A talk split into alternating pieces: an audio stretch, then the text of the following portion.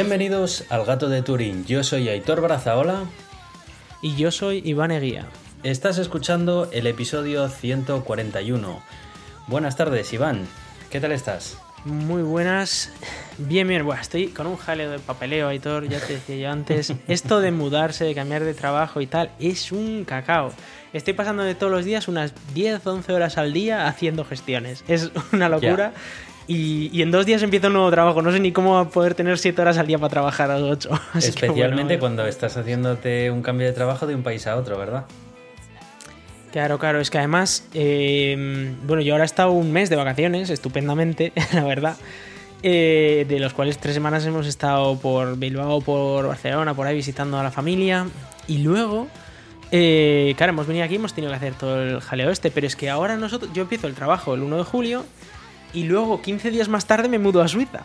es que va todo además escalonado, porque no va todo a la vez, ni, ni como, ojalá hubiera podido mudarme en medio de las vacaciones, pero no, no ha podido ser así. Y, esto supone pues una locura de, gestión. No os podéis imaginar la cantidad de papeles que hay que hacer. Además se nos ha roto el frigorífico en medio de todo esto. Se nos, nos ha pasado un poco de todo. Y, bueno, haciendo las últimas revisiones médicas también, todo pues para intentar ir, ir, bien puestos a punto, el coche también revisado y todo, pues para hacer la mudanza en condiciones. Porque hay de matrículas al coche y todo. Qué estrés. Es que el montón de documentos y de, y de trámites que vas a tener que hacer ahora, porque claro, estás abandonando un país de la Comunidad Económica Europea hacia hmm. Suiza, además, que claro, Suiza no pertenece a la Comunidad Económica Europea y por tanto pues tienes que hacer un montón de trasvase ahí de, bienes y de historias, ¿no? Que, le añadirán ahí. Sí, sí, sí.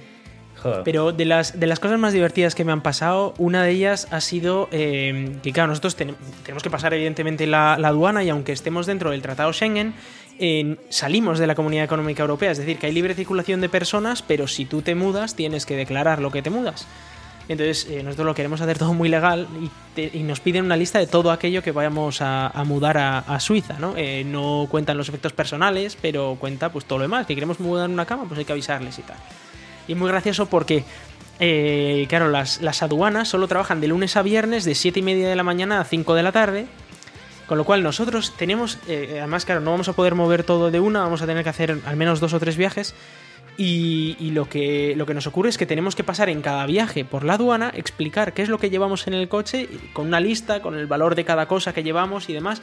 Y claro, tenemos que hacer de lunes a viernes, pero yo trabajo de lunes a viernes. Entonces, bueno, esto va a ser una aventura de, de cuidados. Podéis imaginar eh, que es muy complicado. Y digo, joder, yo que quería hacer la mudanza el fin de semana tranquilamente, ¿sabes? Mi tiempo libre, ya está, la del fin de semana ya está. No, no, no, no hay que hacerlo en tres semanas de lunes a viernes y en ese horario además, que no es que lo puedas hacer un, sábado o sea un jueves a, las 7 de la tarde, no, no, no, tiene que ser en ese horario para que ellos puedan, que digo yo que si, si, si quisiera defraudar, pues paso el sábado y defraudo. O sea, que eres de los pocos españoles que quieren mudarse a Suiza por lo legal, ¿no? Deberías de aprender de nuestro querido Merito. claro, claro. Es que no sabes hacer Lo que pasa es que no tengo 150 millones para, para, llevarme a Suiza. Si tuviera 150 millones, seguro que me trataban mucho mejor para, para llevar el. Te pondrían horarios especiales, ¿verdad? Claro, claro. Dicen que quieres pasar un sábado a la tarde. No pasa nada. Tú pásate el sábado. Qué bueno. Pero bueno, que además es todo para no pagar nada, porque son cosas mías que ya he usado durante más de seis meses y tal. No hay, no hay nada que pagar. Y luego la otra que me ha hecho mucha gracia es eh, para, mm, para hacer la revisión del piso suizo que aquí pues siempre, y bueno, suele ocurrir en la mayoría de sitios, ¿no? Antes de que te mudas a un sitio eh, o el mismo día en el que te mudas, se revisa el piso pues para ver los posibles desperfectos que hay en el piso, apuntarlos en un papel y cuando te vas de ese piso se hace la misma revisión y si hay diferencias, pues te toca pagar lo que ha roto o lo que sea, ¿no? Es, está bastante lógico. Eh, pero claro, lo que, lo que ocurre aquí es que nosotros nos mudamos eh, a mediados del próximo mes de julio y resulta que una semana antes, un viernes, a las 2 de la tarde, es cuando tenemos que hacer la revisión del piso. Pero además es que no crees que hayan preguntado en plan de qué días te vienen bien o no, no, no. Han dicho, ese viernes a las 2 de la tarde tienes que estar en el piso para revisarlo. Y haz tú las gestiones que tengas que hacer para ese viernes a las 2 estar ahí. Y nos da igual, además. Y dice, si quieres puedes llevar un representante legal o lo que sea. digo, ya, ya, pero, pero a ver, y un viernes a las 2 de la tarde trabajo. Es que soy de esa gente que trabaja los viernes por la tarde. Supongo que ellos también y por eso quieren hacerlo a esa hora, ¿no? Pero, pero que no había oportunidad de decir el viernes o el martes. No, no, no. Ellos te ponen una hora, un día y tienes que estar. O sea, se va a hacer contigo sin ti. Tú verás. Jesús. Y, jope. Vaya, vaya estrés que tienes por delante, macho. Puf. Eh, Bueno, eh, sobra decir que este episodio ha tardado en salir y ya será uno de los últimos hasta nuestra vuelta después del verano, porque como ya estáis intuyendo, la, la, vida de Iván se va a complicar bastante durante estos próximos meses y, la mía, en parte, un poco también se va, se va a ajetrear un poquito porque me caso, así que bueno, pues eh, me caso en septiembre, pero todos los preparativos, historias, pues llevan bastante tiempo y esfuerzo y energías. Así que creo que vamos a dejar este, este paréntesis, este verano ahí de paréntesis, y nos volvemos a ver después de las vacaciones de verano, a partir de septiembre o así. Mm. así Cuando ya estamos un poco más relajados, ¿verdad? que ya, nos hemos establecido en la nueva situación hemos, ambos. Hemos tenido un, parón importante por el tema de la pandemia en nuestros proyectos de vida, pero yo creo que poco a poco mm. estamos empezando a retomar el ritmo que teníamos antes de, de la pandemia y bueno, pues son cosas que, que, tenían que hacerse tarde o temprano y, bueno, pues eh, es, lo que, es lo que toca. Así que, Tú en teoría te casabas en septiembre del año pasado. Yo me, sí, efectivamente, yo tenía que estar ya más que casado. sí, sí, muy casado, estar ya. así, que, así que sí, efectivamente, yo lo, he pospuesto dos veces. En teoría yo tendría que estar ya en septiembre del año pasado, pero, pero bueno, ¿qué, vamos a contar? Es lo que hay, ¿no? Nos ha tocado el resto historia. Este. sí, sí, sí, sí, sí. Y, nada, quería contar a todo el mundo también a dónde me voy a trabajar, porque como sabéis, he estado a un poquito más de cuatro años trabajando en el CERN y eh, ahora me voy a una empresa suiza. Y en concreto, la empresa que me voy es a Swisscom que es eh, la empresa telefónica suiza por excelencia, es digamos que el equivalente a Telefónica de España, pero en Suiza, o a Orange en Francia, pero en Suiza, ¿no? Esta, pues mitad es del gobierno, mitad es privada y la verdad es que es, bueno, es una oportunidad muy, muy chula para, para cambiar un poco de aires, para aprender cosas muy complicadas, porque voy a estar haciendo cosas muy, muy chulas, que ahí me, me van a gustar y ojalá esté a la altura y pueda aprender un montón con ellos. La verdad es que estoy muy ilusionado, también estoy un poco acojonado, ¿eh? porque es un cambio, nuevos eh, compañeros, un trabajo nuevo, eh, algo diferente a lo que estaba haciendo. Pero bueno, a ver si, si sirve para, para aprender nuevas cosas y para avanzar un poco. Va a ser un reto técnico súper grande, ya verás, pero vas a estar a la altura fijo. Al principio igual te ves un poco desbordado, es normal, pero luego ya verás que rápido coges la cresta de la ola y a partir de ahí ya, ya bien. Pero sí que es verdad que te esperan unos próximos meses por delante entre la mudanza y eso. Eh, todo un reto. Es que además todo ocurre todo a la vez. Pero te digo una cosa, o sea, después de tantos meses en los que no ha pasado nada, también. Ya, ya, ya. Hombre, eh, ya hay No me habría importado que las cosas hubieran ido pasando poco a poco. ¿eh? en tres meses me vaya a comer todo ahora, o en dos o tres meses me vaya a comer todo de repente. Va a ser una locura, pero, pero bueno, a ver, ya, ya os iré contando, os, os, contaré a ver qué, pues a ver qué, qué tal la nueva, la nueva empresa y a ver a ver cómo, cómo, es esto de Swisscom, cómo es esto de vivir en Suiza, trabajar en Suiza y, y, un poco pues distinto ¿no? a, lo que, a lo que está acostumbrado, porque esto, una organización internacional como el CERN pues tiene cosas muy distintas a todo. Sí, es un campus, es un campus universitario, más de una vez lo hemos comentado, el CERN tiene ese rollito de, de campus, de gente que, que, bueno, pues va, viene de todos los países y demás, además acoge un poco a, también a todas las personas que te acompañan. Y bueno, pues una empresa diferente, una empresa privada, pues es diferente, ¿no? Eres, eres tú un trabajador más y bueno, pues, pues se mide de otra manera y, se vive de otra forma también. Peor, mejor, no lo sé, no entro a valorarlo, pero es diferente. Así que bueno, ya, ya nos irás contando a ver qué tal, que seguro que, seguro que muy bien, porque es una empresa muy, muy, muy buena. Así que, así que bueno. Sí, sí, la verdad es que todo apunta a que va a ser algo chulo. Mucha gente que trabaja ahí me ha dicho, es que te lo vas a pasar muy bien, vas a aprender mucho y, por supuesto vas a trabajar mucho porque es lo que hay, pero, hmm. pero sí, va a, ser, va a ser una buena experiencia, yo creo. Seguro, seguro. y, y, a todo esto, eh, en Swisscom, algo novedoso para mí es que voy a tener un iPhone de móvil, eh, que además lo he pedido yo. Y no, te va a quemar en la mano. No te va a quemar en la mano. No, no. ¿Quién te ha visto y quién te ve? los, los, oyentes que nos lleváis escuchando desde el principio estaréis alucinando ahora mismo. Ya, puede ser, puede ser. Lo quería hacer, decir así un poco de vaginis, ¿no? Porque sí que es verdad que yo he criticado mucho a Apple, pero es que es verdad que a día de hoy, y, alguna día lo he comentado, ¿no? Que, que, OnePlus era la única marca que después de Nexus me moló. Nexus ya no existe, OnePlus para mí ya no existe por todos los cambios que ha tenido. Y y ya no veo un reemplazo, veo los píxeles, pero es que en privacidad me matan, que los OnePlus también, pero, pero bueno, por lo menos estaba repartiendo un poco en privacidad.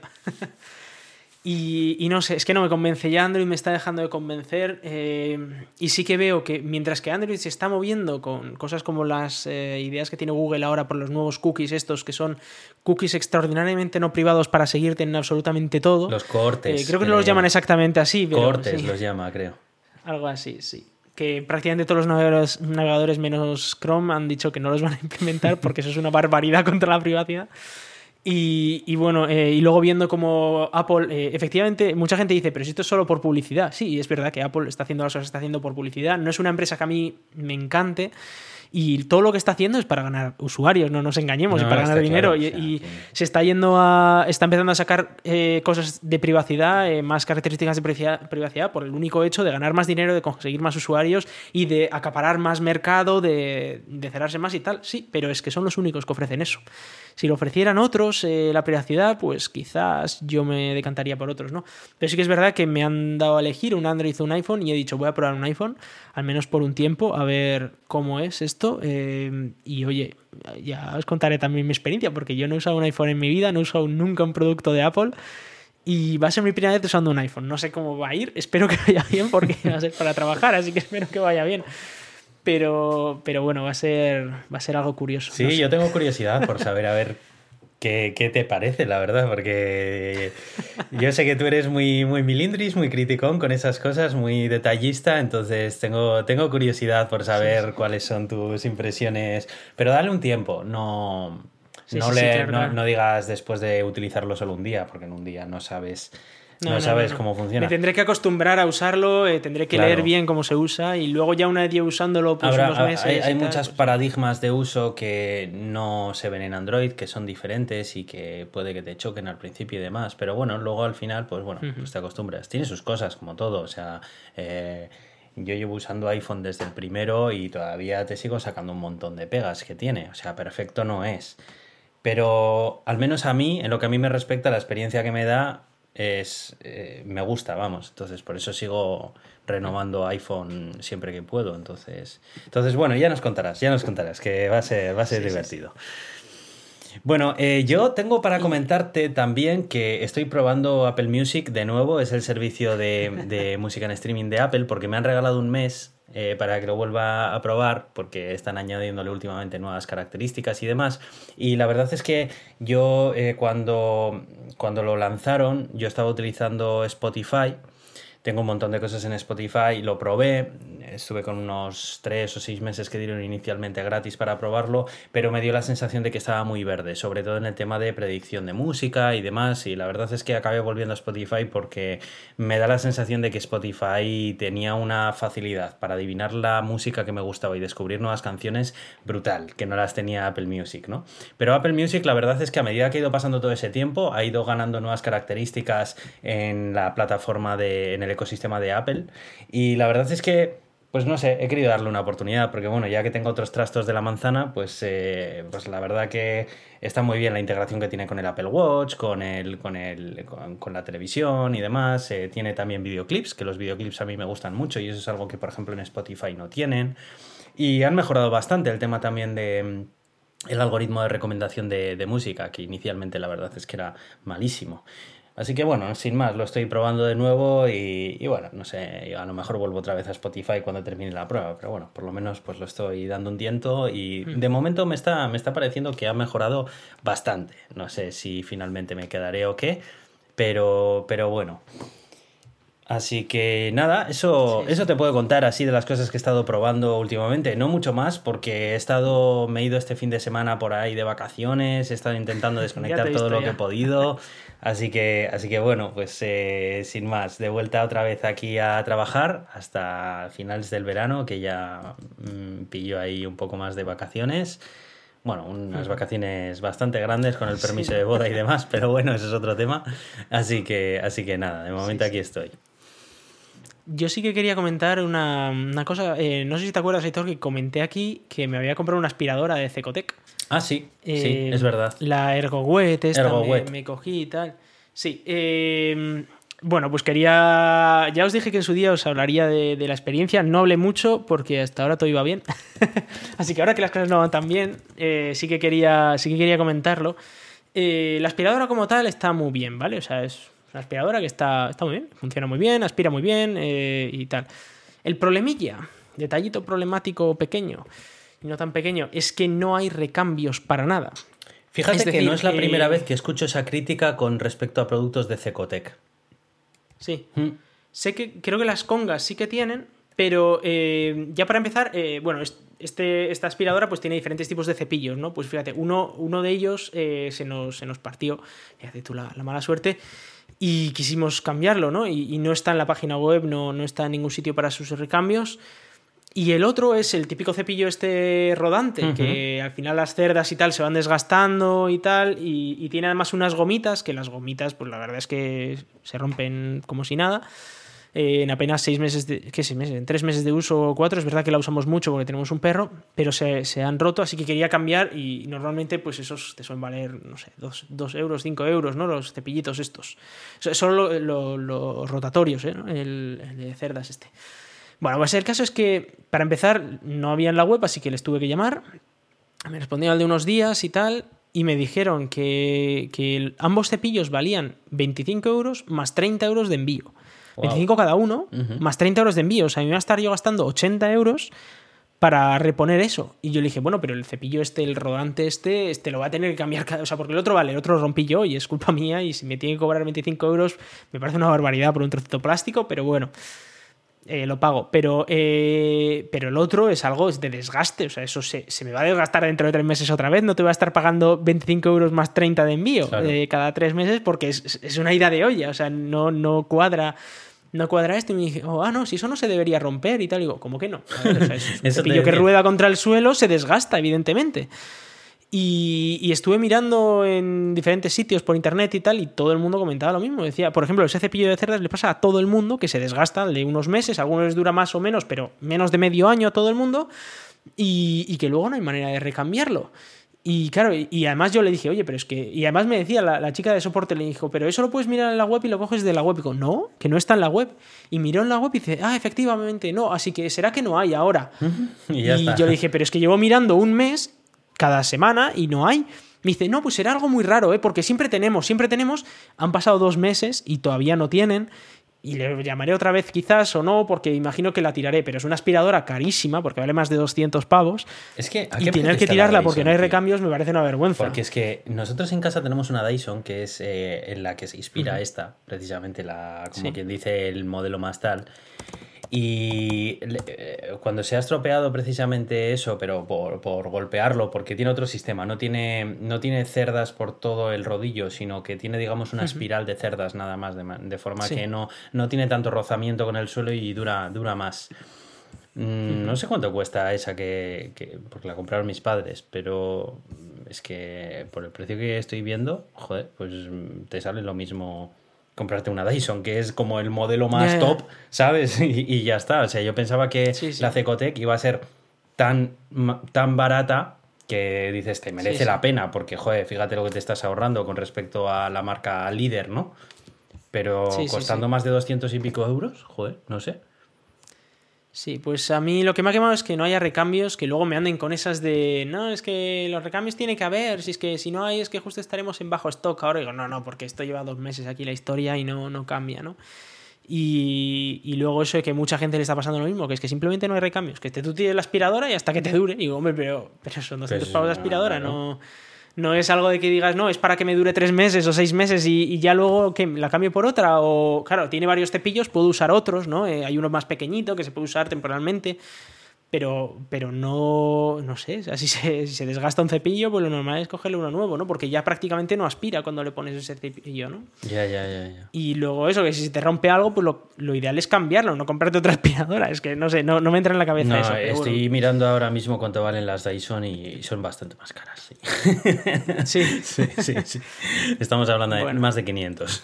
Sí, sí, sí, la diferencia es importante. Sí, pero no sé, igual solo por quitarte el dolor de cabeza, eh, cada tres meses tener que andar llamándoles a ver si consiguen traerte algo y luego gastaste 80 pavos en que te traigan el cepillo, es que igual en, en, dos años ya has pagado el precio de la Dyson, ¿eh? Ya, ya, ya, ya. no lo sé. No sé. Sí que es verdad que Dyson sí que tiene, tiene muchos recambios de todo, la verdad que sí. no, hubo problema en ese sentido, pero bueno, en fin. Bueno, empezamos... Ah, bueno, que tenemos algún comentario de oyentes, ¿no? ¿Quieres comentarlo? Sí.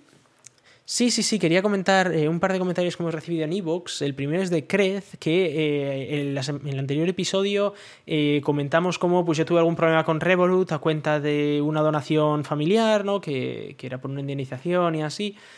Y dice, si has de volver a transferir dinero entre personas de tu familia, te ahorras los impuestos de donaciones si lo haces como un préstamo personal.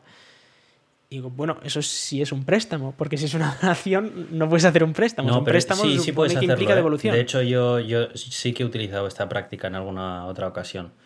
Tú puedes hacer un préstamo y poner la fecha de devolución, pues... Ah, bueno, sí.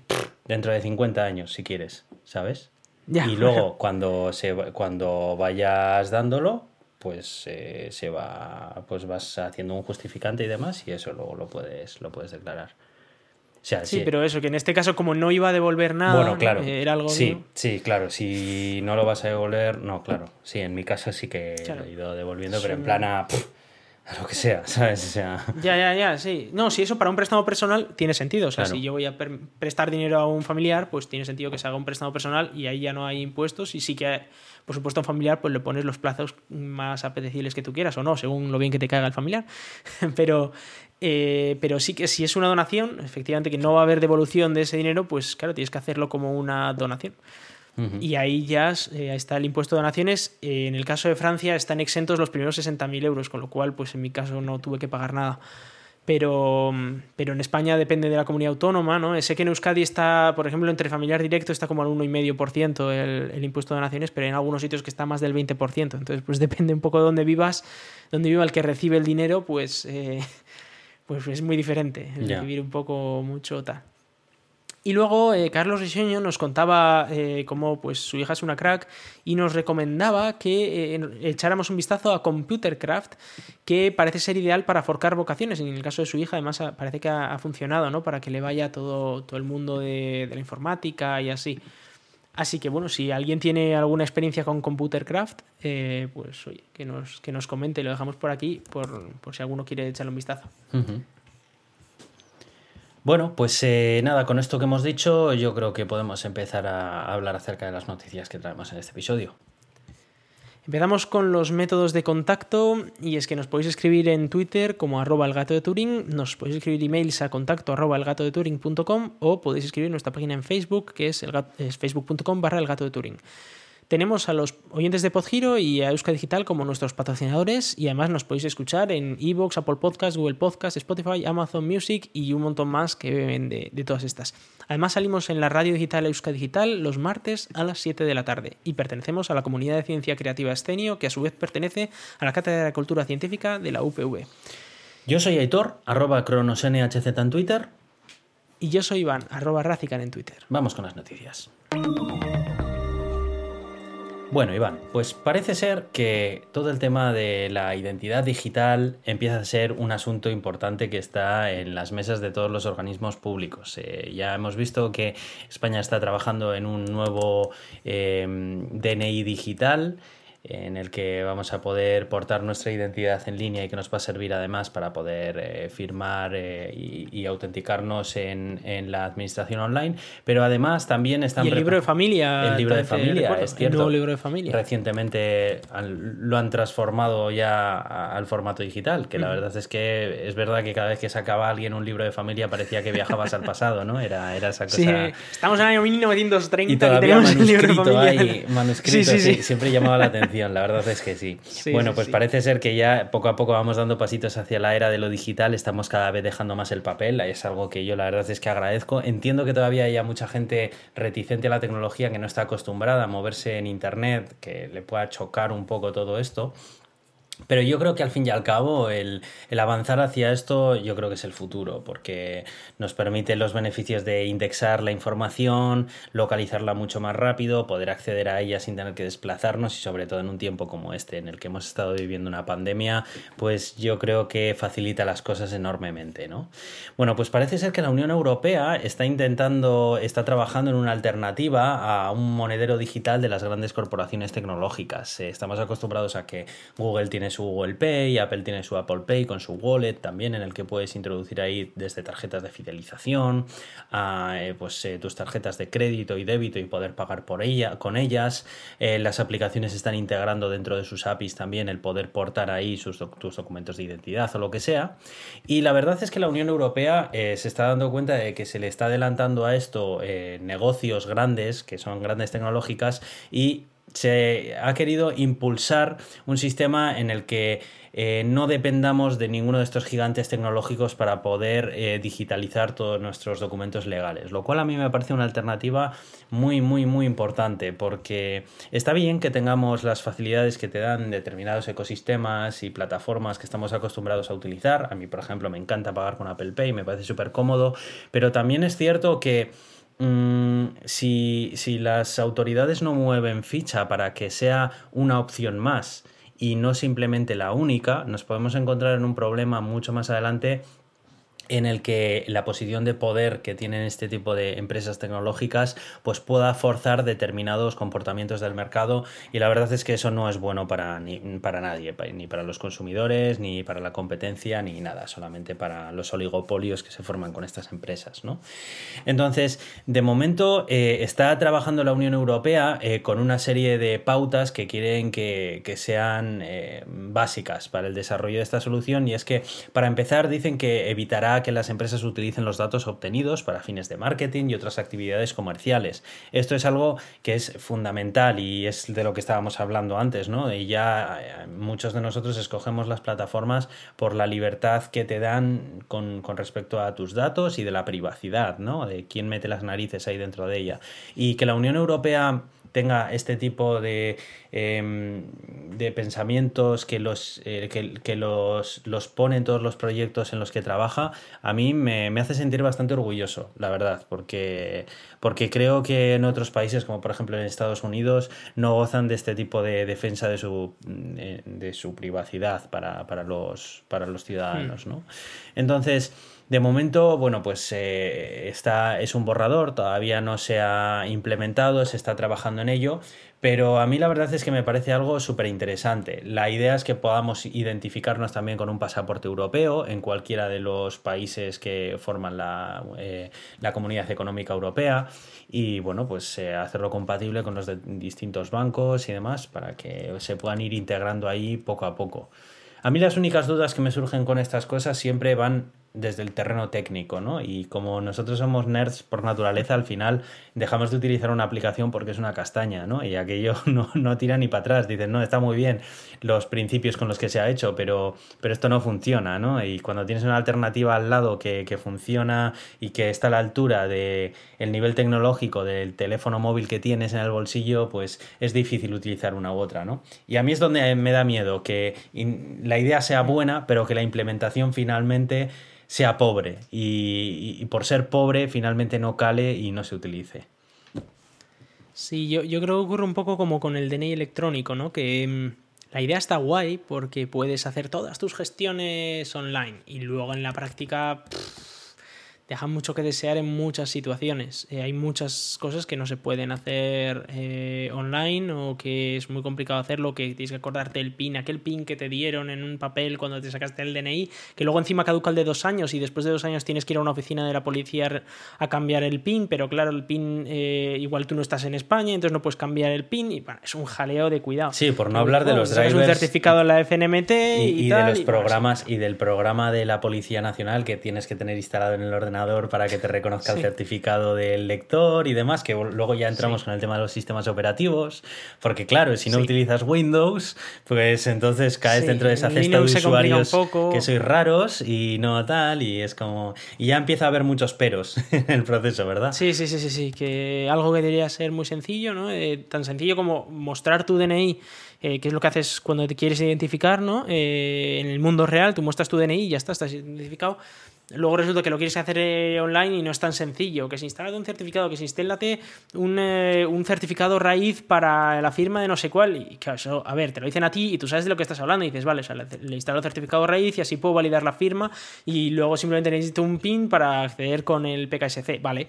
Pero eso se lo explicas a cualquier persona que no sabe nada de informática. Y alucina. Y es imposible, es impensable. Y luego le dices la de, bueno, y si no quieres andar renovando cada dos años, te sacas el certificado de la FNMT y ya está. Bueno, ya la has roto totalmente porque como que un certificado, ¿eso dónde va? ¿Eso y qué me dan? ¿Un papel para el certificado? No, no, es que esto algo instalas en el navegador y tal. No sé cómo va a ser la, la e-identity esta o EID. Esperemos que lo hagan bien, bien. Eh, sé que también está saliendo una nueva versión del DNI electrónico. No sé si mejora mucho. Creo que la idea electrónica es igual, simplemente cambia el formato físico. No sé, eh, tampoco sé cómo se podría mejorar eh, la, la, situación esta eh, electrónica, pero, pero la verdad es que sí que es verdad que necesitamos algo quizás a nivel europeo, ¿no? Para identificarnos mejor mm. a nivel de toda Europa, porque a día de hoy es verdad que mi DNI electrónico a mí me vale para autenticarme en España, pues contra la Administración de la Seguridad Social, de Justicia, lo que sea, pero eh, si quiero usar ese DNI electrónico para, yo qué sé, solicitar algo aquí en Francia, no me vale, porque los franceses usan, usan otro sistema.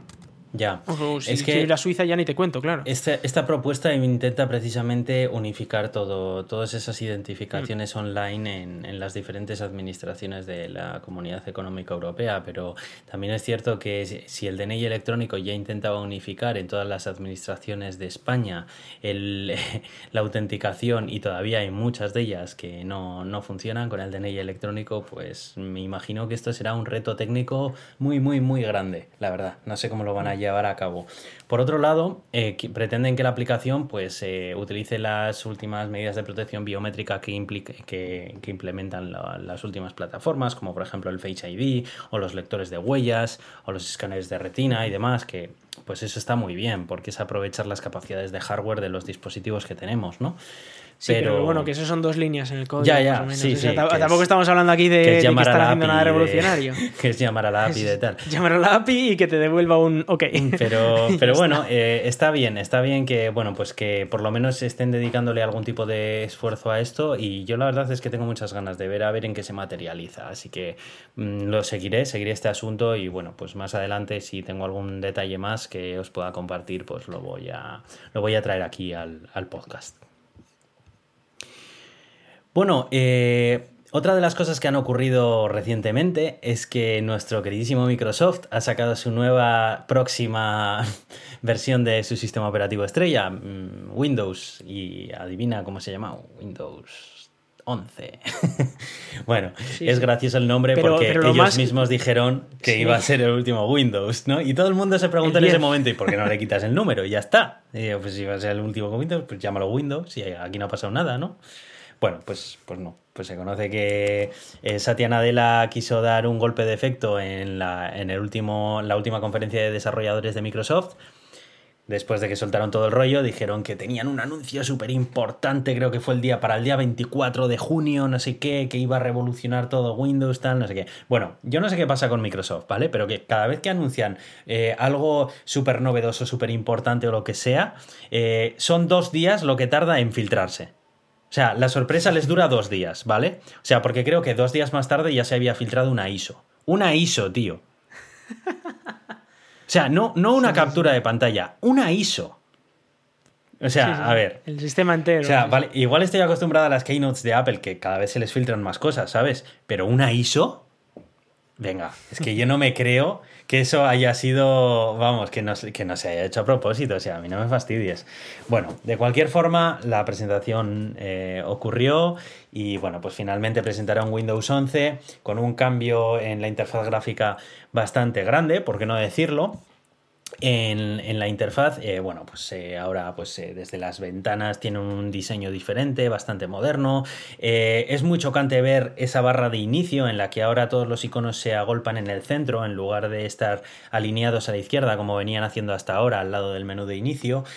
Yo lo veo y no, por ejemplo, la barra de abajo con todos esos iconos ahí centrados no lo termino de ver del todo. O sea, mm, entiendo un poco que se han querido inspirar un poco en el dock de macOS, pero yo no sé si es que estoy tan acostumbrada a verlo todo justificado a la izquierda que ahora verlo ahí en el centro me parece como que no sé qué ganan con ello y, qué sentido tiene. Sobre todo cuando están tapando todo lo que hay al lado de los iconos con, el fondo de esa barra, porque el dock al fin y al cabo de Mac solo contiene los iconos que tiene dentro y la anchura que tiene la delimitan los iconos que tiene en su interior. El resto de espacio que queda a ambos lados del dock es utilizable, ¿no? En cambio, esto, o sea, tienes una barra entera en blanco y un montón de cositas ahí en el centro agolpaditas. No, no sé. Pero luego aún así tienes el, la hora y tal, la sigues teniendo a la derecha. Eh, luego, claro, o sea, una de las ventajas que tenía el menú de inicio de Windows es que al estar a la izquierda, cuando se abría, te tapaba la parte izquierda de la pantalla, pero el resto de la pantalla lo seguías teniendo eh, hábil. Ahora esto se pone en el puñetero medio y se ve lo que se ve. No sé, a mí me da la Esa era una de las pocas cosas que a mí me hacía me gustaba de, esa del menú inicio en su día, ¿no? Eh, es verdad que yo estoy muy acostumbrado a Gnome Shell y para mí pues todas las cosas me vienen de la izquierda o ahora me vienen desde el centro, ¿no? Desde la última, pero ya, es que yo, también lo prefería más hacia la izquierda, más que nada, porque me parecía que el aprovechamiento del espacio que hacía era bastante óptimo, sinceramente. O sea, tú desplegabas mm. el menú de inicio y tal, y tal. No lo sé, a ver, de todas maneras estas cosas siempre suele pasar que cuando las ves te, se, te parecen raras y en el momento en el que empiezas a utilizarlas les empiezas a ver el sentido. Pero no sé, bueno, estamos comentando un poco nuestras impresiones iniciales, así que esto no quiere decir que luego más adelante digamos, oye, pues lo he probado y tampoco está tan mal. Pero no sé, a mí así a priori me, me choca un poco. Bueno, no, no solamente han sido eh, modificaciones estéticas las que han introducido, sino también se han centrado en mejorar su sistema de ventanas, que por qué no decirlo, es bastante buena la organización que tienen, las capacidades de organización que tienen. De hecho, es algo que yo lo envidio desde macOS, ¿no? Porque la verdad es que la gestión de ventanas en macOS a veces es un poco caótica y en cambio en Windows es eh, lo tienen muy bien pensado, ¿no? Todo el tema de la repartición del espacio que tienes en el escritorio, de cómo puedes gestionar de forma, eh, digamos, automática el tamaño de las baldosas que quieres hacer y demás. Eso la verdad que tengo que reconocer que, está bastante bien y me gusta. Em, luego también han querido integrar muchísimo más a Microsoft Teams. Parece que poco a poco Skype le están dejando fuera y quieren reemplazar ya no solamente las comunicaciones empresariales, sino también el, eh, las comunicaciones familiares y de amigos y demás. Así que bueno. Y el nuevo Microsoft Edge, pues la verdad es que, comparándolo con lo anterior, la verdad es que está, está bastante mejor, por qué no decirlo tampoco. Y bueno, pues otras cosas más tipo widgets y demás. Y un cambio de política de actualizaciones en la que se van a centrar en sacar una nueva gran actualización al año, en lugar de hacer como antes, que hacían la April's Update, la Summer Update, October Update y demás, pues ahora van a hacer una grande al año y, y ya. Suelen hacer dos grandes al año normalmente. Hmm. Una era la Feature Update y la, otra era una más floja normalmente. Eso es. Que por cierto, eh, a mí el Windows que tengo, el único Windows que tengo en casa está bloqueado que no se me actualiza el Half 1 2021. Parece que nos está hecho un poco ah, bien. Pues, Pero debe eh, ser bastante habitual, ¿eh? Y no sé cómo que andan algunos dicen, sí, reinstala Windows y ya está. yo siempre. ¿no? Pues Windows otra vez. No tengo otra cosa mejor que hacer. Pero mm, no sé. Eh, yo esto de. Primero, lo del Windows 11, bueno, demuestra como no son capaces ni aguantar su palabra durante más de 5 años. Dijeron Windows 10, último Windows, y le dicen, venga, ahora Windows 11, venga, cargártelo. Y luego, bueno, la, skin esta que le han puesto, ¿no? La, nueva, la nueva interfaz. A mí no me gusta, pero es que a mí no me gusta Windows, entonces, bueno, es, es una cuestión de preferencias. Algo que yo echo de menos muchísimo en Windows y que he visto que Mac tampoco está a la altura es el sistema multi-escritorio, pero sencillo de usar. Aunque Mac está muchísimo mejor que en Windows, eh, es que en, Linux o en GNOME es tan sencillo la gestión de escritorios, eh, el tener ahí tus escritorios solo con, vamos, a toque de un botón ya tienes como de repente puedes tener 70 pantallas si quieres. 70 eh, es un poco exagerado, pero bueno, 5 por ejemplo. Y es algo que he hecho mucho menos en Windows, que cada vez que... A mí eso de darle al, botón este de, Windows y que te salga el menú inicio y digo, pero es que no siempre tengo que iniciar algo y tienes que andar haciendo combinaciones de teclas raras pues para ir a otro escritorio, para poder tener tus ventanas bien separadas y aún así poder estar centrado en algo en cada momento. Y ahora te dicen, no, si es que ahora puedes tener siete ventanas en tu, en tu pantalla eh, porque hemos puesto unos nuevos sistemas de organización de ventanas y digo, ¿para qué quiero siete? Dame, déjame una solo en la pantalla, solo una, solo quiero ver una cosa porque si no estar dando una cosa a la vez. Y si quiero otra, pues me voy a otro escritorio, hago otra cosa y luego me vuelvo al otro escritorio y tengo hay una.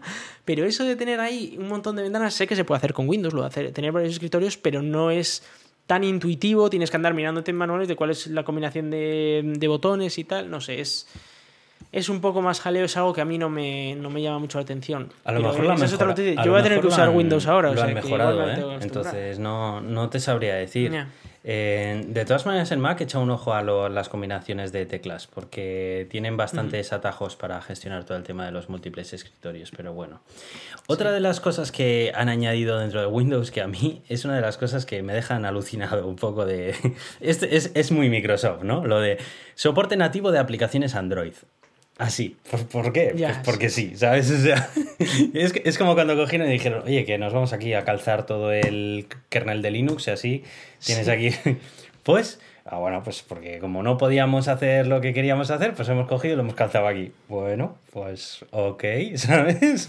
Pero así como por ejemplo en macOS yo estoy acostumbrado al eh, proyecto Marzipan que le llamaron inicialmente, que fue eh, aquella... Eh, aquella compatibilidad con aplicaciones de iOS, pero no poniendo un emulador de iOS ni nada, sino porque como compartían el mismo stack de tecnologías macOS y iOS, digamos que eh, dejaron el core de las, de las tecnologías, de las librerías Foundation, por decirlo de algún modo, intacto y sustituyeron las capas superiores de, las tecnologías, pues como la de la interfaz gráfica, eh, pues eh, lo que es la interacción de interrupciones con el procesador, dispositivos y demás, pero no era una emulación, sino que tú estás utilizando de forma nativa un, software, pero ejecutándose pues con una serie de capas superiores diferentes, ¿no?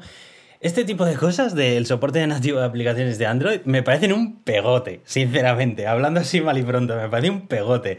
No sé, igual luego para mucha gente esto es súper útil, ¿vale? Pero eh, es que yo no sé qué tipo de integración puede tener esto, qué tipo de garantía de rendimiento puedes darle a un usuario eh, para utilizar las aplicaciones así sin más. Sé que hay un montón de, ¿qué, tipo De utilidad también, Sé que hay un montón de emuladores de terceros para ejecutar aplicaciones Android en Windows. Pero que la propia Microsoft lo haga me parece un poco me parece un poco chapuza, ¿no? Que Microsoft lo haga. O sea, que te deje hacerlo bien, pero que lo haga la propia Microsoft en Windows, no sé. A mí me, me suena súper raro. Es que a mí me llama la atención, sobre todo el por qué. O sea, ¿para qué? Porque yo puedo entender la idea de, vale, tengo WhatsApp en el escritorio, pero ahora con el WhatsApp web tal, pero hay pocas utilidades en las que muchas aplicaciones de Android vayan a funcionar de una manera razonable en Windows o van a tener alguna utilidad razonable en Windows.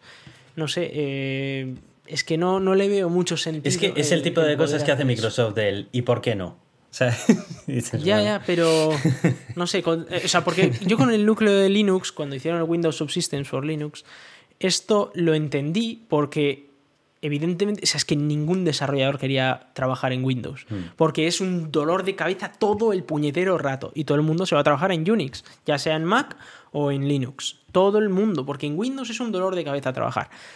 Entonces cogieron y dijeron, bueno, pues ahora vas a poder usar Linux en Windows y entonces ya pues, pues puedes, ya puedes trabajar en Windows eh, usando tu, tu Linux o tu Unix. Y bueno, yo entendí como una manera de, venga, vamos a traer desarrolladores como sea, y, bueno, puede ser útil, ¿no? Sobre todo si por narices tienes que usar Windows por alguna razón, pues te puedes te puede servir el poder usar los subsistemas de Linux porque puedes tú trabajar a tu gusto con herramientas de herramientas muchísimo más útiles. Sí, yo ahí también le, encontré la utilidad, efectivamente. De hecho, así lo vendieron ellos mismos. Sí, sí. Pero esto, no sé, me parece un poco no, entiendo, Bueno, por otro lado, también han tomado otras decisiones eh, un poco drásticas bueno, drásticas para Microsoft, ¿vale? Eh, como por ejemplo el, no hacerlo compatible con procesadores de 32 bits, por eso digo lo de drásticas para Microsoft, porque vamos, eh, o sea, ya hacía tiempo que tal. Y eh, únicamente con chips TPM 2.0. Ya sabéis que son los chips donde se almacena de forma segura pues todas las claves criptográficas para que los cifrados puedan funcionar mejor y demás. Eh, bueno, está traído ríos de tinta en internet ya de la gente que se estaba quejando de que no le funcionaba Windows 11 porque han sacado una actualiza un programa para que, que compruebe si tu PC tiene el hardware necesario. Y bueno, ya había un montón de gente que ya estaba viendo que como no disponían ni de este chip ni un sistema operativo de 64 bits, ya se lo estaba tirando para abajo. Pero, pero bueno, pues nada, y eso ha sido un poco. Sistemas operativos de 64 bits tenemos de hace como 15, 20 años. Por eso, te digo, por eso te digo. Estamos hablando aquí de locura, 15, 15 años, ¿no? Por ahí. Por eso te digo, sí que. Entonces, y, bueno, yo he visto muchas eh, distribuciones Linux que ya no solo están hablando de quitar soporte para 32 bits, que la mayoría ya lo han hecho hace mucho, sino que se está hablando incluso de no soportar chips de 64 bits antiguos para poder dar más rendimiento en los chips nuevos de 64 bits. O de ofrecer diferentes versiones del kernel según si estás en uno en, en otro y cosas así.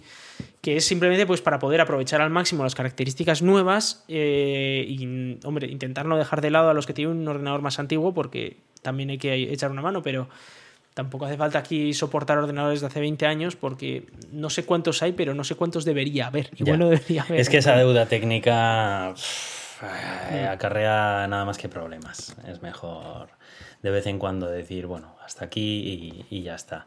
Creo que ahí está un poco el equilibrio, ¿no?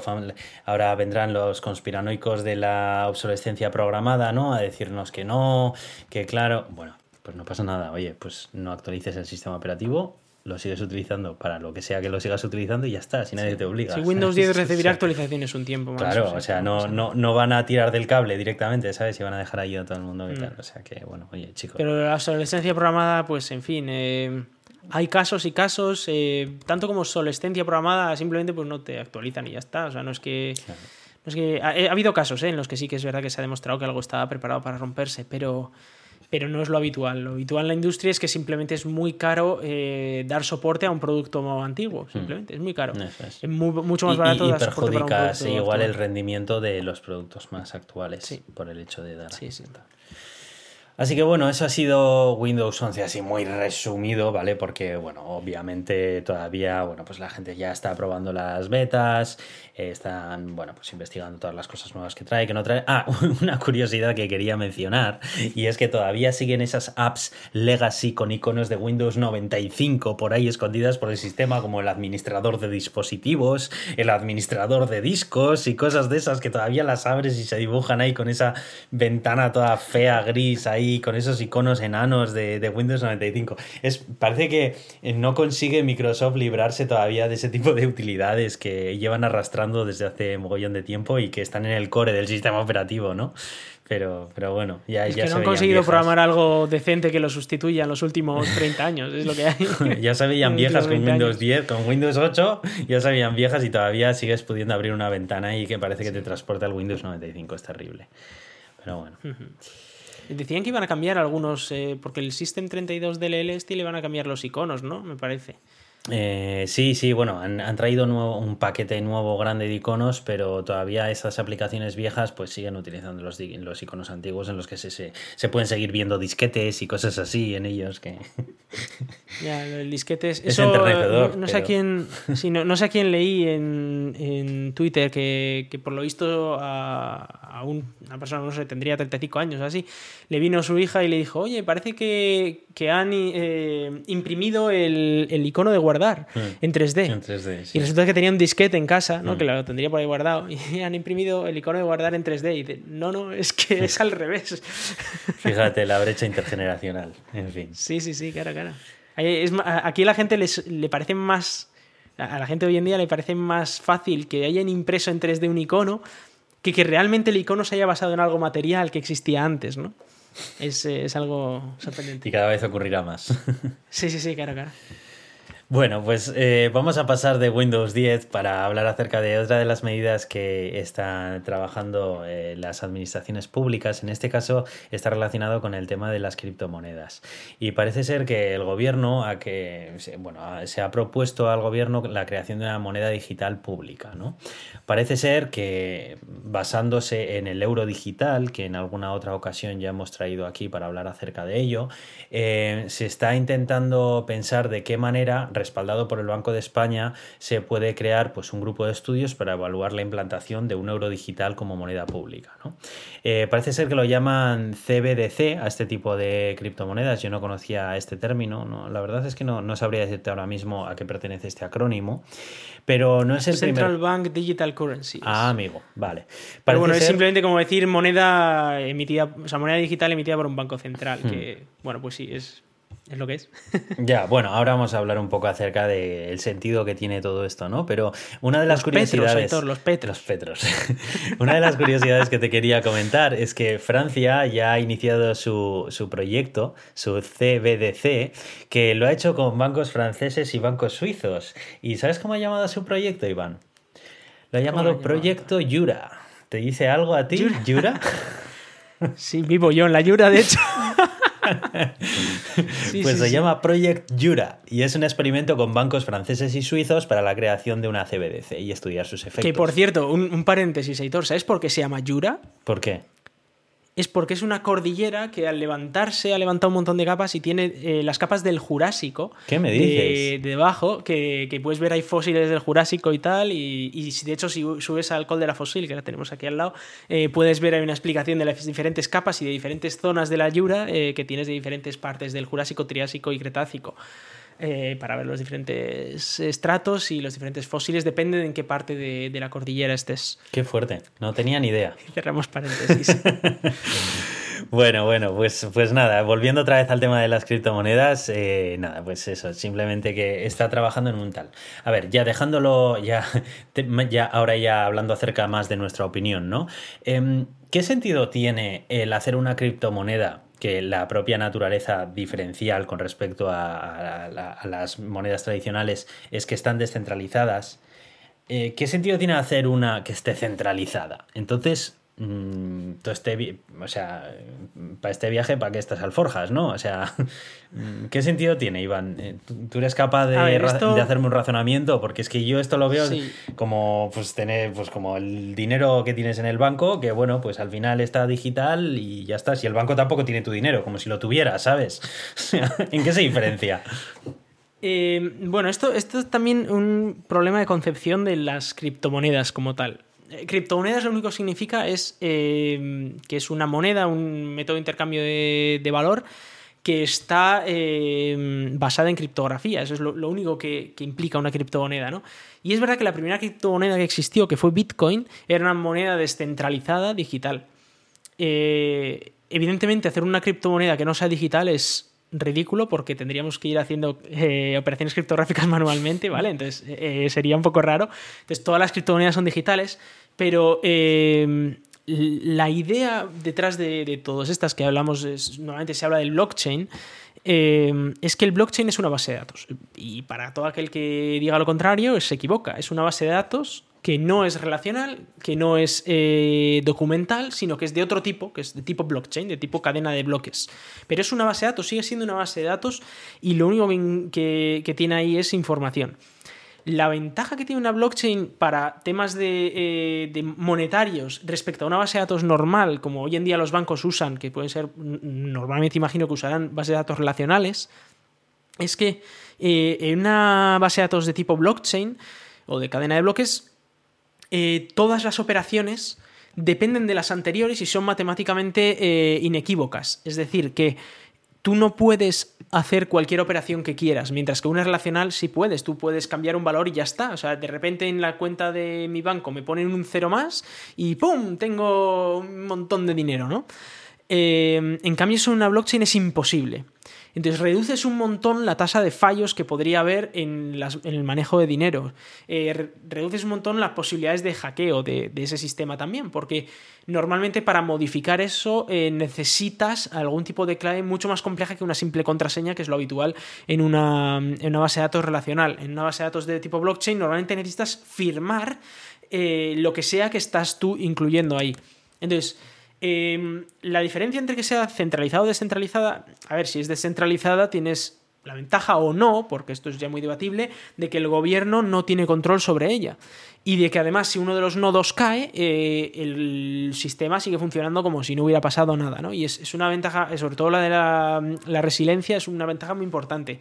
El tema del control gubernamental depende un poco, ¿no? Porque eh, si algo es controlable por el, por el, gobierno o tiene unas reglas controlables por el gobierno, pues puede ajustar cosas como la inflación para evitar, por ejemplo, crisis como la que hemos tenido o la que vamos a tener económica por la COVID.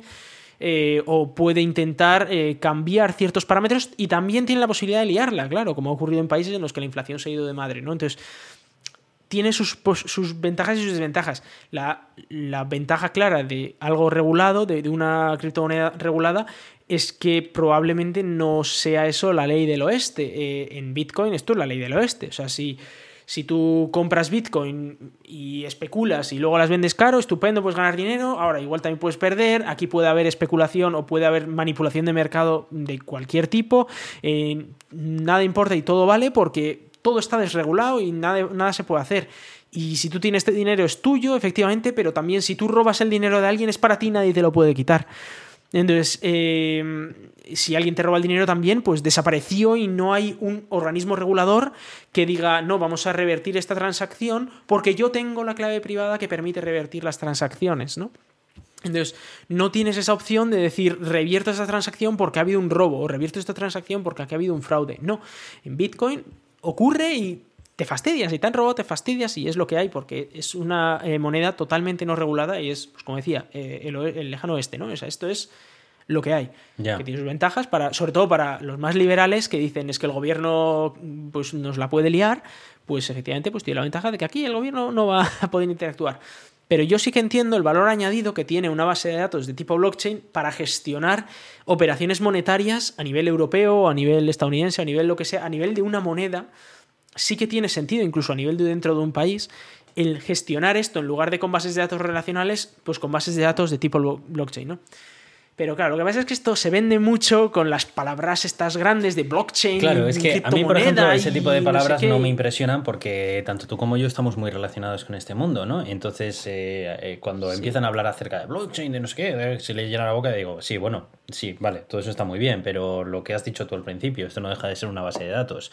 Si ya eh, si, ya te has fiado tanto, eh, los bancos llevan funcionando con bases de datos relacionales que no pertenece, que no están implementados sobre una blockchain hasta ahora, y hasta ahora nunca ha sido un problema, es claramente que no, no, están preocupados por eso. Entonces, si no están preocupados por eso y no lo hacen únicamente por la mejora de la seguridad que pueda haber, mm, ¿cuál es el otro argumento con el que me lo vas a vender? Porque el otro atractivo. No, pero yo, sí que puedo entender que sí que mejorará la seguridad y la resiliencia de la red, ¿no? Sí, eh, eso desde, luego, eso desde luego. Ocurre, o, yo estoy seguro de que los bancos pierden dinero.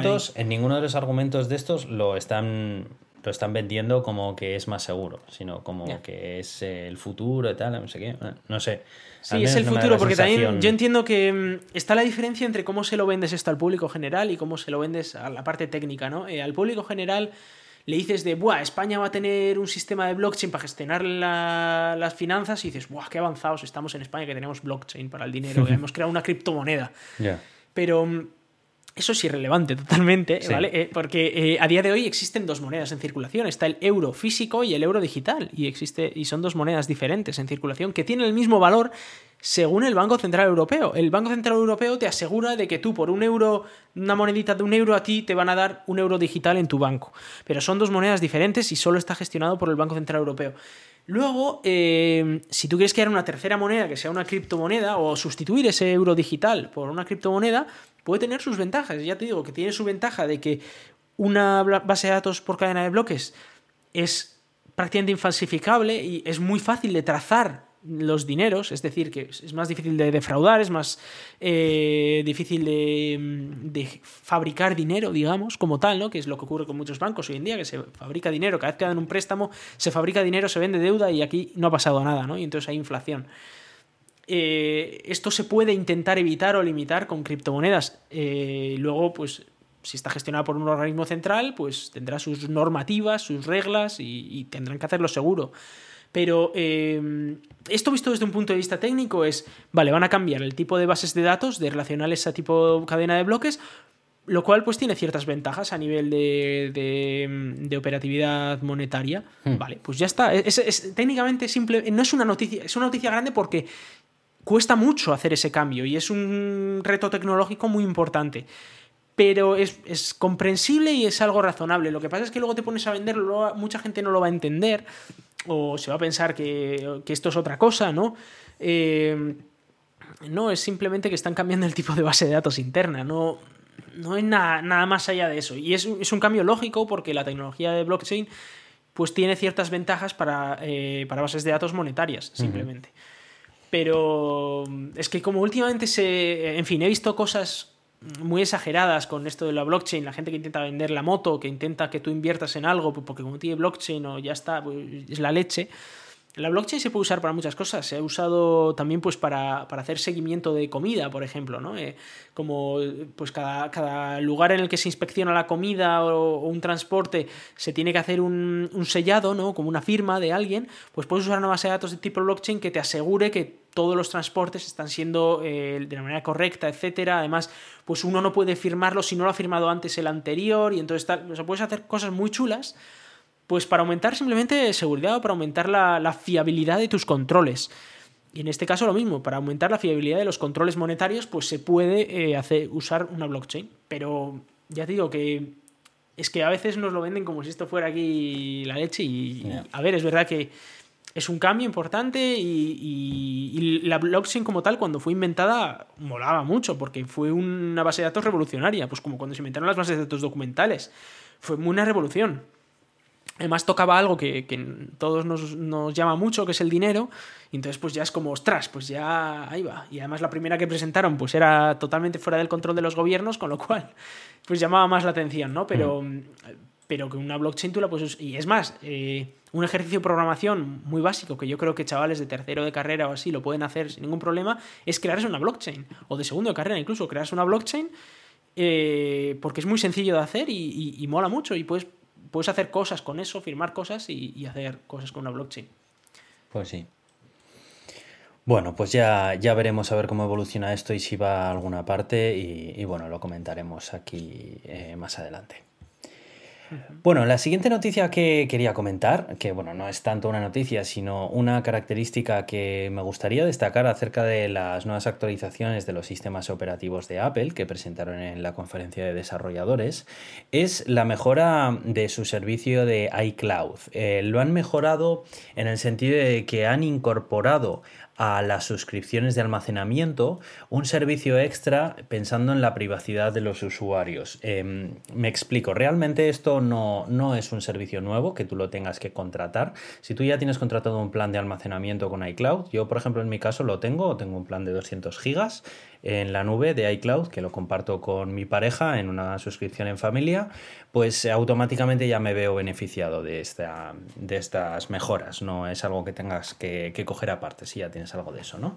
Y se centran principalmente en intentar anonimizar tu tráfico en la red pero de forma integrada dentro del propio sistema operativo. Y esto es algo que hasta ahora eh, no, lo habíamos visto en otros sistemas operativos comerciales grandes. Em, que venga integrado una solución como esta, porque no se queda simplemente en el habitual bloqueo de rastreadores o de, sitios web de, minería de datos y cosas así eh, que vengan dentro de una lista. sino que implementa una infraestructura a través de la cual el tráfico que sale de tu dispositivo viaja y de esta forma intenta anonimizar la información. ¿Cómo funciona un poco esto, trayéndolo un poco más a, tierra, ¿vale? Eh, que nadie se lleve a equivocaciones, esto no es una VPN, esto tampoco es Tor. entonces, estos son unos servicios que están implementados a nivel de eh, Safari, el navegador de, Internet que implementa iOS y macOS, y a través del cliente que te viene preinstalado de email eh, el mail, el mail de Apple, básicamente, ¿no? Entonces, de, lo que intenta hacer es pasar tu, navegación a través de dos proxies diferentes, un proxy que únicamente se comunica contigo y que manda esas peticiones a otro proxy que es finalmente el que se comunica con el destino de la página web a la que quieres visitar, simplificándolo mucho, ¿vale? Sin entrar aquí tampoco mucho en el, terreno, en el terreno técnico. Pero la gracia de esto es que tú no tienes que hacer nada ni instalar ninguna aplicación, sino que en el momento en el que tengas activos estos servicios de iCloud en tu iPhone, eh, pues toda tu navegación va, a ir a través de ahí. Pero no solamente se queda en la navegación, que esto es algo pues que otras aplicaciones te podías instalar, como por ejemplo Warp, que de, de, Cloudflare, que bueno, no es exactamente lo mismo, pero es, similar. Hasta ahí, pues te podían solucionar en el tema de la navegación, sino que también va al cliente de email. Y a través del email normalmente no solemos ser conscientes del montón de rastreo que, nos hacen a través del correo electrónico, porque normalmente cuando nos envían un email de marketing, por ejemplo, todos los recursos que aparecen en ese mail que se tienen que descargar de un servidor, pues se, suelen utilizar pues para eh, averiguar desde dónde, desde qué ubicación geográfica te lo estás descargando, eh, cuál es el agent ID de la, de la petición que estás haciendo a ese servidor y de esa manera saber perfilarte un poco qué tipos de dispositivos tienes y cuáles no. En otras ocasiones viene con un píxel eh, escondido, un, píxel minúsculo que cuando se carga le informa al servidor de dónde viene y demás. De esta manera, el propio cliente de correo electrónico que viene integrado en iOS es capaz de canalizar el tráfico de, todo a la hora de descargar todos estos recursos de los emails a través de estos dos relays que les llaman para eh, anonimizarlo de, alguna forma, ¿no? Entonces, mm, eh, volviendo a lo que decía al principio, no es una solución tipo Tor, no es que no se vaya, que seas completamente ilocalizable en la red. Eh, también es cierto que esto es una infraestructura de la propia Apple. Eh, ellos lo venden como que no utilizan esta información. Para, para, fines marketingianos ni nada por el estilo, sino que la idea es precisamente ofrecer un servicio basándose en la privacidad. Obviamente, para el funcionamiento de este servicio van a tener que mantener logs porque bueno, pues se, necesitan para correr todo tipo de servicios. Pero es interesante que ya el fabricante del dispositivo móvil y que te crea también el sistema operativo integre algo como esto. Creo que de todas las cosas que se han presentado en los nuevos sistemas operativos, esto ha sido lo que más me ha llamado la atención, porque es como una declaración de intenciones, porque esto ya no, no, solamente se queda en el típico bloqueo de rastreadores y demás, que desde hace tiempo ya integran la mayoría de navegadores de, eh, de Internet, sino que sí hay una infraestructura dedicada dentro del servicio de, la marca de tu teléfono que está pensando precisamente en eh, separar y aislarte un poco de esto, el, limitar todo este rastreo que se hace. La verdad es que me ha parecido un golpe en la mesa porque ha habido un montón ya de empresas que ya están expresando su preocupación al respecto, ¿no? Como por ejemplo MailChimp o, bueno, Facebook como siempre, pues bueno, pues ya sabemos que también y demás, porque gran parte del marketing que se hace a día de hoy eh, se basa en el, obtener la mayor cantidad de datos posibles, a través de los píxeles eh, invisibles de los correos electrónicos y de todo, que hasta ahora pues les daba a los anunciantes un montón de información muy valiosa, ¿no?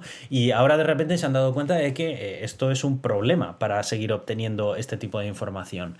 Así que no sé, yo todavía no lo he probado, no soy de instalar las betas, me gusta esperar a las versiones finales cuando salgan, hasta que no llegue eh, la liberación de iOS 15, la versión estable en septiembre o así, no lo podré probar.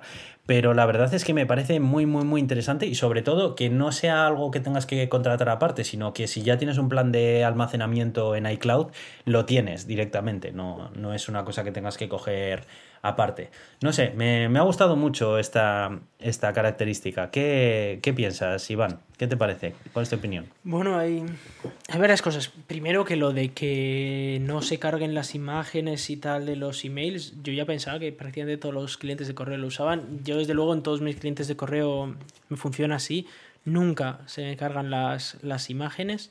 Eh, especialmente cosas como ProtonMail y tal, porque es, bueno, es, fácil rastrear a la gente así. En cuanto a usar doble proxy, los dos de la misma empresa y que ellos tengan acceso a todo tu tráfico, porque tú normalmente tú haces, eh, tú accedes al tráfico directamente desde tu dispositivo al eh, servidor en cuestión.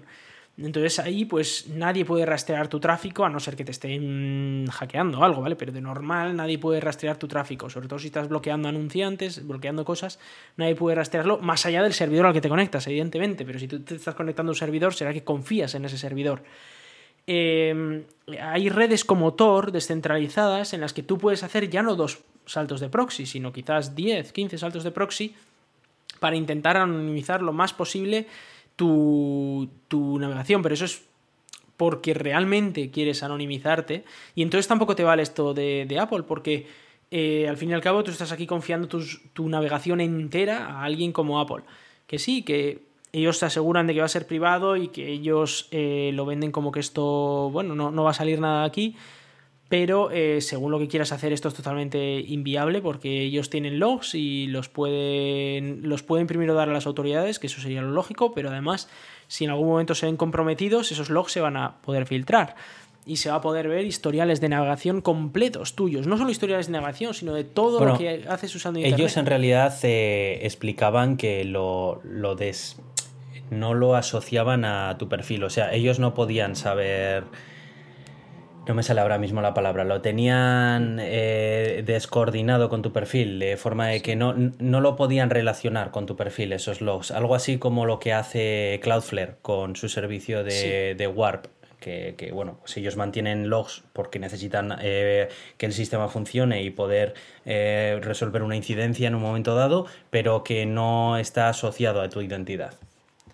Sí, pero aún así, eh, van a, por narices un proxy tiene que saber de qué IP le viene la información y a qué IP está intentando acceder esa Sí, bueno, sí, siempre va a haber formas de tal. Y además las, las, cabeceras HTTP seguro que las guarda también. Y luego eh, lo comparas con Cloudflare y personalmente me fío muchísimo más de una empresa como Cloudflare que de una empresa como Apple. Por simple hecho de que Apple vende más cosas más allá de esto. ¿Sabe? Ah, eh, Cloudflare se dedica a esto exclusivamente y a dar privacidad y a dar eh, servicios muy profesionales de este, de este estilo. Y Apple lo que se dedica es a vender dispositivos y a hacer marketing y a vender más de los dispositivos, con lo cual también hace su, publicidad y hace sus campañas de marketing. No sé, no, no estoy súper... Sí, pero también a mí no me hace tienes que pensar ¿eh? que es esto no es un servicio pensado para aquel que tiene el conocimiento necesario y el interés en instalarse Cloudflare, el Warp y de todo. O sea, esto es una solución que acerca un nivel más de privacidad a la gente que no es técnica, o sea, que, jamás en su vida se iban a instalar Warp en el teléfono ni, nada por el estilo, ¿no? Y esto va a tener un despliegue muchísimo mayor del que pueda alcanzar Warp. Obviamente, si tienes unas necesidades de privacidad en Internet eh, más elevadas, esto no es para ti. Obviamente esto lo eh, vas a tener otras soluciones que ya existen y ya está pero para la gran cantidad de personas que no se, nunca se han preocupado de esto y que tampoco sabrían ni siquiera cómo hacerlo, a mí me parece que es un movimiento muy, muy bueno a, favor de, la privacidad de sus usuarios. Es que yo, fíjate que te, fíjate que te voy a negar la, mayor, es que creo que usar este servicio es menos privado que no usarlo. Yo no lo creo, porque estamos asumiendo, estás asumiendo cuando dices eso también de que pues que los logs que contienen son lo suficientemente identificativos como para tal. No conozco, no tengo los detalles técnicos de funcionamiento, pero a ver, yo, me imagino, en Apple no son tontos. Yo no creo que hayan diseñado eh, un sistema como este en el que luego la información de sus usuarios esté ahí puesta de forma de que si tienen un ataque, pues se lo puedan robar todo directamente o que lo utilicen no, yo no lo creo. No creo que sea algo. No creo que esté tan poco pensado como para eso, vamos. O sea. Sí, pero independientemente de lo bien que lo haga Apple, em, la diferencia es que si tú no lo usas este servicio, y, pero aún así usas sus sistemas eh, para, para bloquear trackers y demás.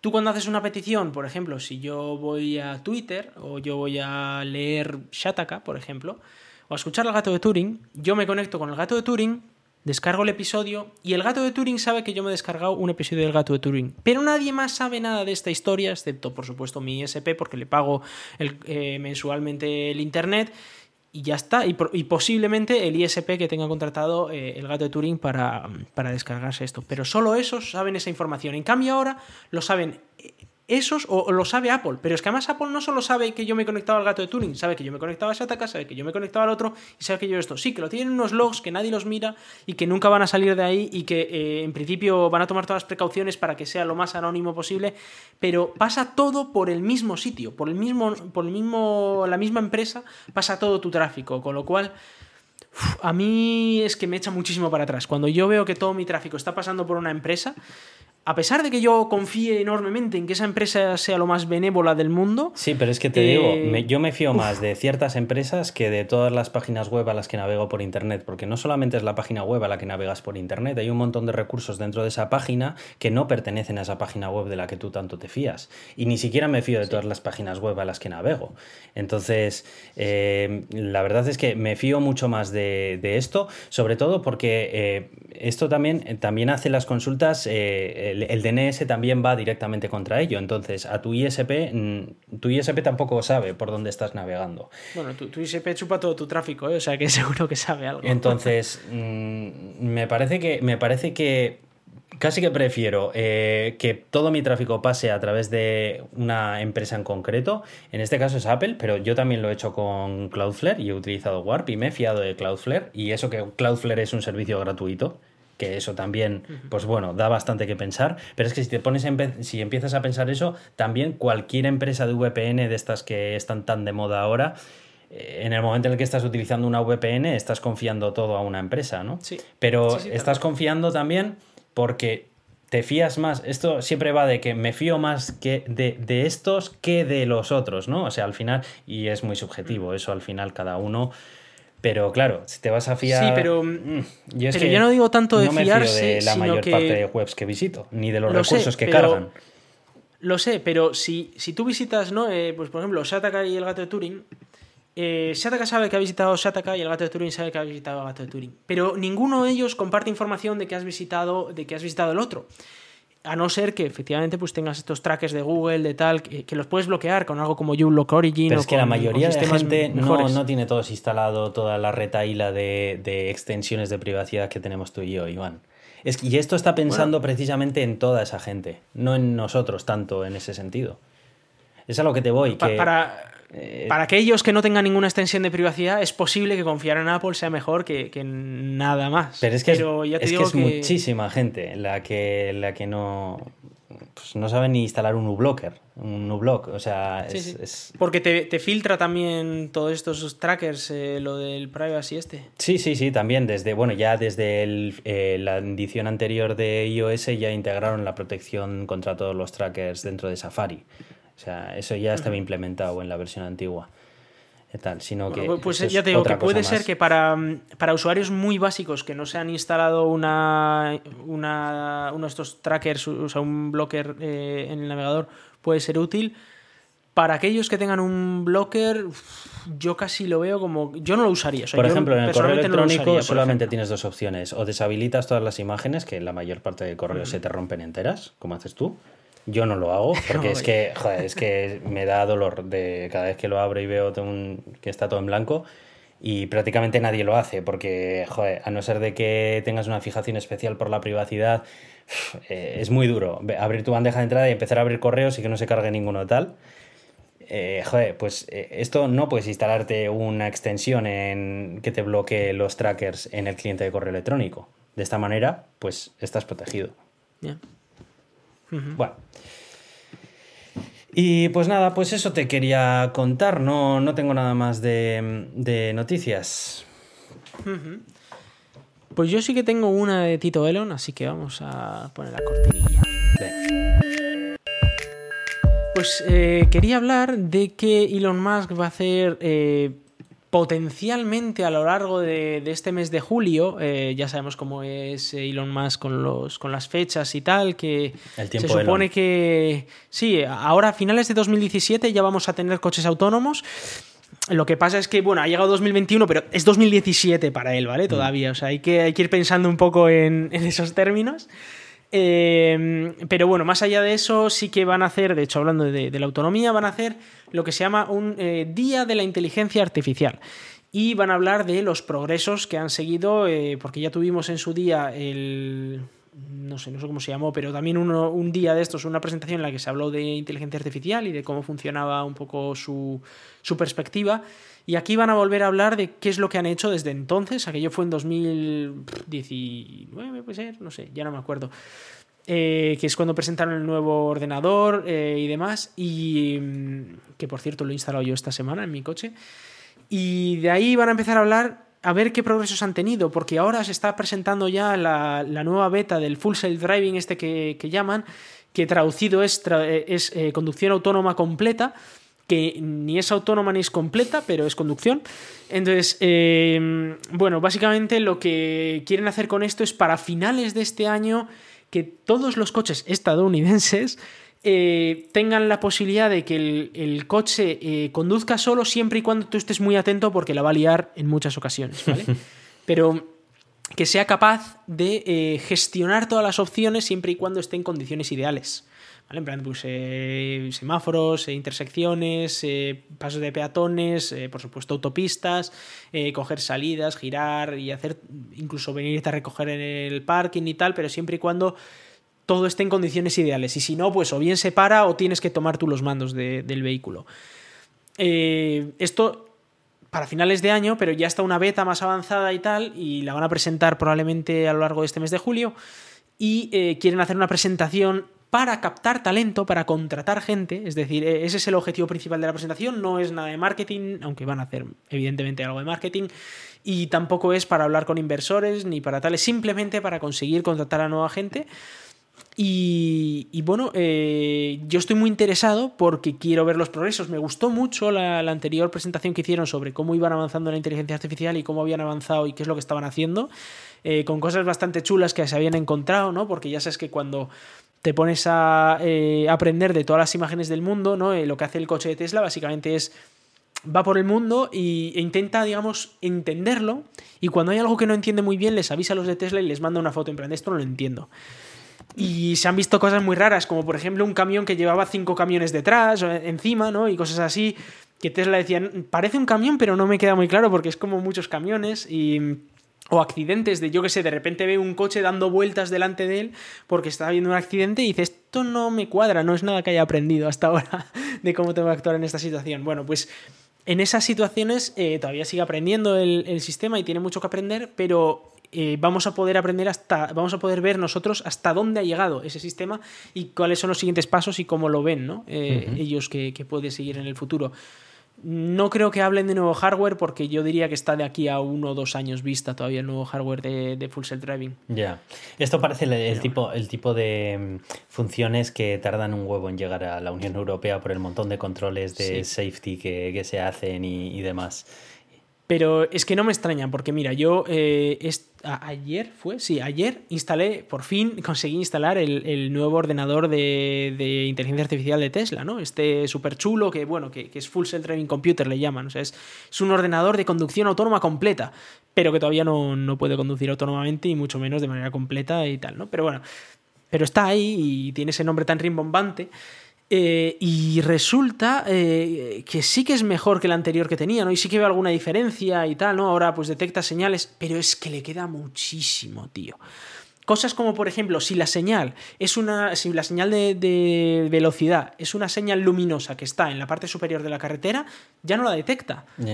y eso lo detecta el coche de mi padre que tiene ya como 5 años y no tiene tanto full self driving computer, ¿vale? Y eso no lo detecta. Si está en un lateral, sí, pero luego si está en un lateral y debajo pone una señalización de 90, pero solo para camiones. Lo del solo para camiones se lo salta y dice, ah, pues hay que ir a 90. Ya.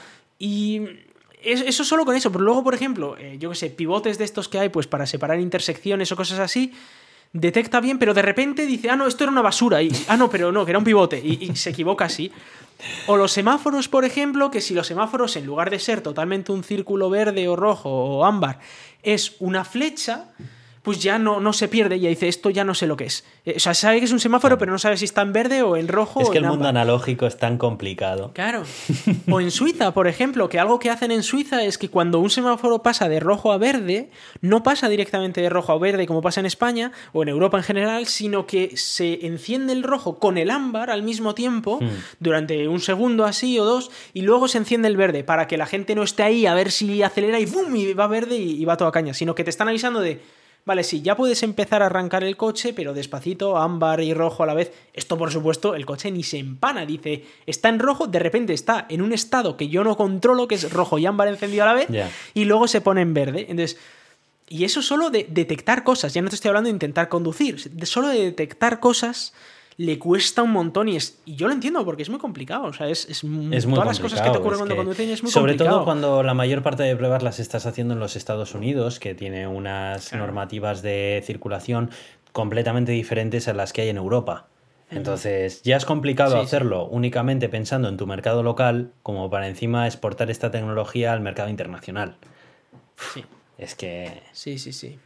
Todavía queda. Pero yo ya digo que después de lo que he visto, yo llevo dos años con el coche, ¿no? Y, he visto que ha habido progresos, clarísimamente ha habido progresos, pero al ritmo que yo veo, los progresos, esa idea que tenía Elon Musk de, de coger tu coche y venga, y le dejo a que vaya a recoger pasajeros mientras yo estoy haciendo otra cosa porque no lo necesito durante cinco horas y así gano un dinero está como mínimo a 10 años vista. Y, siendo sincero, viendo los progresos, yo sé que ellos tienen unas betas ahí que funcionan genial y tal, pero viendo cómo está el progreso real de decir, de, yo, porque yo sé que ellos igual pueden tener una versión así que lo medio hace el 90% de las veces, pero que yo lo vaya a ver en mi casa en Europa, eh, esa posibilidad de mandar el coche a, recoger gente y, ganar un dinero con esto, yo creo que está de aquí a 10 años. Y el problema es que mucha gente ha pagado hasta 10.000 pavos por tenerlo esto a finales de 2017. ¿Vale? Entonces, ostras, para alguien que ha pagado 10.000, bueno, en ese momento creo que valía 7.000, pero da igual, o que valía 5.000. 5.000 pavos por tener a finales de 2017 y ahora te están diciendo, o yo mi predicción es que igual hasta finales de 2030 no lo tienes, ostras, es que para 2030 el coche que te compraste en 2017, pues, eh, pues igual ya no es el coche tan guay, ¿sabes? Igual, y es más, eh, esos coches ya no les puedes instalar el ordenador nuevo, que es el que va a ser capaz de hacer todo esto y tal. No sé, eh, a mí me parece una patinada importante en cuanto a cómo lo venden, ¿no? Porque lo venden como full self-driving. O sea, conducción autónoma completa. Y luego te pone, bueno, eh, es que no puede hacer intersecciones, en Europa no paran los semáforos, pero es que hace no sé qué. A ver, completa es completa. Conducción autónoma completa. Nivel 5 de autonomía es eso para mí. Hmm. Conducción autónoma completa. Es que el coche conduce completamente solo, porque eso es autonomía completa, completamente solo. Sí, lleva engaño. No es eso. Lleva engaño. lleva engaño. y, de hecho, eh, cada vez que hablamos de los diferentes paquetes de conducción eh, asistida de Tesla y demás, siempre nos ocurre que tienes que acabar explicándolos, ¿no? Porque llevan a confusión siempre. O sea, para el que no está metido dentro del mundo Tesla, es súper difícil entender todo esto. Más de una vez lo hemos estado aquí explicando, tú lo has estado contando. No, entonces hace esto, pero no hace lo otro, pero no sé qué, no sé cuál. Y dices, jo, no puede ser. Mm. Si le pones un nombre tan claro como es ese, no puede ser que tengas que andar poniendo tantos asteriscos. Eh, entonces, a lo mejor el nombre no es correcto. Claro, claro. Y, por ejemplo, el, autopilot sí que me parece un buen nombre, ¿no? Porque es esa idea de los aviones de que, bueno, tú le dices, vete hacia, mm. yo qué sé, hacia Nueva York. Pero tú ya sabes que cuando llegues a la zona, sí, la, la recta te hace muy bien, pero cuando llegues a la zona vas a tener que aterrizarlo tú. Entonces el autopilot está muy bien porque tú le pones el autopilot en una, en una autopista y tú sabes que por la autopista te va a llevar más o menos hasta donde tú tienes que llegar. Pero luego sabes que allí tú tienes que coger el volante y tal. Entonces el autopilot me parece bien, pero lo del full self-driving, lo siento mucho Elon Musk, pero no es full self-driving. Y ahora andan diciendo, sí, ahora estamos en la beta 9 de no sé qué, pero tú estás pagando por eso, ¿no? En fin, eh, han tenido varias querellas. Yo creo que alguna además se va, va, a dar con alguna indemnización a gente porque mm, estamos hablando de. Es que estamos hablando de que aquí, como la curva, incluso en las autopistas, como la curva sea muy pronunciada, te dice, ojo, cuidado, que igual no puedo dar la curva, que es muy pronunciada. Digo, tío, es una autopista. O sea, y estamos yendo a la velocidad del límite, o sea, no, no estamos yendo a, a 200 por hora, no sé. Pues a ver, a ver cómo va. Y sí que estoy con ganas de ver este evento, pues por ver si presentan algo interesante, sobre todo para algunos que para aquellos que nos gusta la inteligencia artificial, la informática en general, pues pueda haber alguna cosa muy interesante, pues para algo divertido, ¿no? Para, para ver de este mundo. Bueno, pues con esto vamos a ir cerrando este episodio eh, en el que pues hemos hablado de un montón de cosas muy interesantes y ya de paso pues anunciamos que vamos a estar una, una temporada fuera sin publicar y nada, que vamos a volver después del verano como todos los años. Eh, o sea que eh, seguid estando ahí porque volveremos y con un montón de ganas y con un montón de planes y de, y de nuevas ideas y de entrevistas y de todo. Así que nada, Iván. Eh, muchas gracias por estar aquí con todos nosotros y muchas gracias a los oyentes por estar ahí y nada, nos vemos en el próximo episodio. Nos vemos.